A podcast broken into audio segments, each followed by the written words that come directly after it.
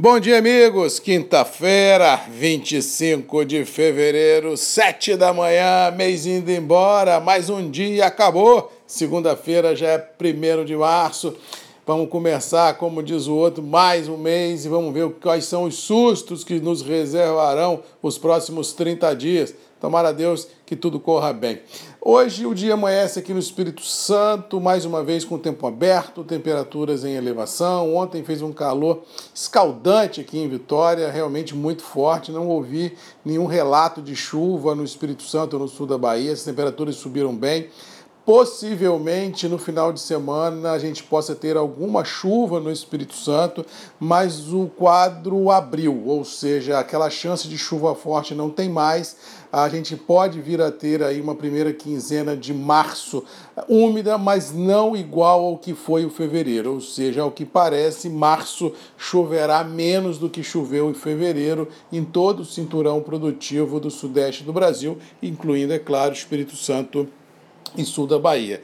Não sei até que ponto isso é bom ou se é ruim, porque se de um lado a gente deixa o campo sem água, por outro lado a gente ajuda a esse sprint final da safra no que se refere à maturação dos grãos chegar mais rápido para a gente começar depois da Semana Santa, início de abril, a ter franco trabalho de colheita por aqui do café Conilon. Algumas regiões estão muito boas, outras nem tanto. É aquela situação para aquele produtor que trabalha, que trabalhou e que continuará trabalhar a pleno sol, ou seja, sem irrigação, isso aí é um trem fantasma, realmente é muito complicado ter produções eh, se não houver irrigação. Aquele produtor que tem irrigação, ele tem uma safra menos complicada, mas temos, temos que ser honestos em dizer que as altas temperaturas em janeiro e início de fevereiro também maculou um pouco esse processo. Então, temos nesse sprint final da entrada da safra, daqui mais 40 dias no máximo, muitas perguntas, poucas respostas, uma ansiedade muito grande no ar para ver qual vai ser a renda desse café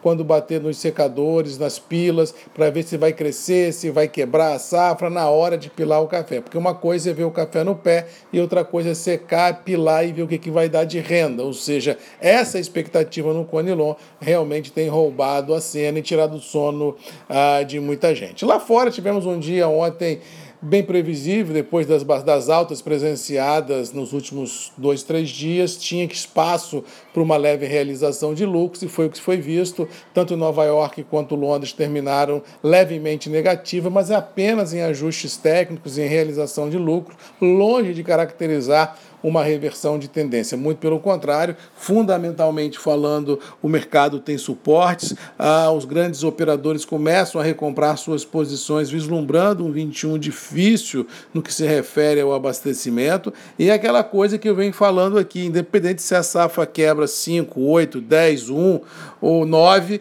quebra. E se quebra, alguém vai ficar sem café, porque não há estoques tão disponíveis assim para se colocar, eh, como diz o outro, no jogo de maneira rápida. E mesmo porque, e mesmo se houvesse, eh, seria até certo ponto interessante, porque você mataria esses estoques parados em portos consumidores e projetaria os mercados para a próxima década, como diz o outro, da mão para a boca, já que as produções mundo afora ficam reféns costumeiramente do clima e as demandas mundiais já se provou como se provou no passado em plena pandemia, não houve nenhuma grande é, trauma no que se refere ao consumo. Muito pelo contrário, o consumo doméstico bombou. As empresas de café solúvel, mundo afora, trabalharam praticamente full, ou seja, 24 horas, 100% da capacidade o ano inteiro, realmente quebrando recordes de produção e levando o café ao mundo todo. Ou seja, temos para 2021 um cenário interessante com relação ao consumo,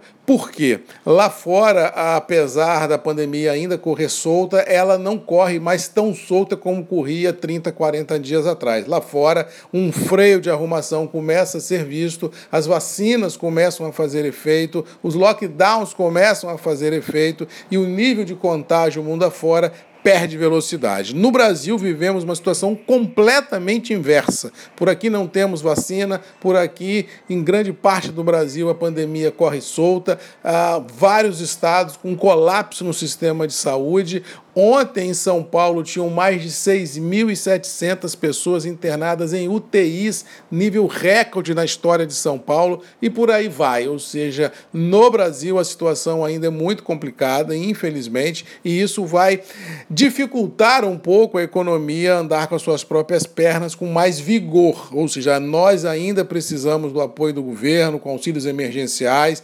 precisamos ainda de uma série de benesses para ajudar, porque sozinha a economia não para em pé, já que não há, como disse o Paulo Guedes, uma imunização em massa do país para criar uma imunidade de rebanho e para realmente colocar a economia andando. E outro fator também que tira o sono de todo mundo, esse embate, esse imbróglio que foi da Petrobras nos últimos dias, que realmente afugenta um pouco o capital externo do país, porque ele gosta de ver regras, ele gosta de ver normatizações sendo cumpridas, e quando há essas freadas de arrumações assim muito bruscas em algumas estatais com capital aberto na bolsa, isso é um sinal amarelo que se acende para a entrada de novos recursos na economia. Ou seja, o Brasil, infelizmente, hoje destoa do cenário global tanto da pandemia quanto da economia. Ou seja, temos um 2021 complicado, temos muito dever de casa por se fazer, mas acho que mais uma vez o agro fará a diferença, porque se o mundo andar com força, o nosso agro vai abastecer esse mundão de Deus e com certeza vai gerar emprego, renda e cidadania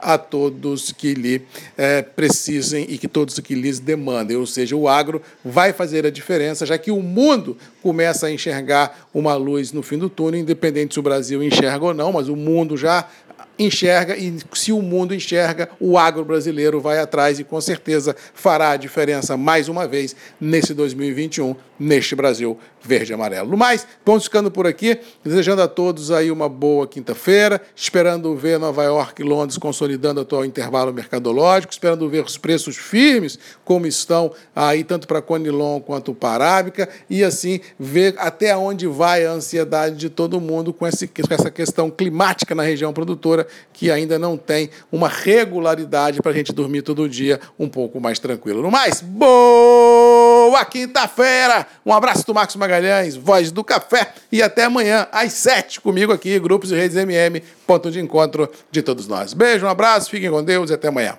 Tchau!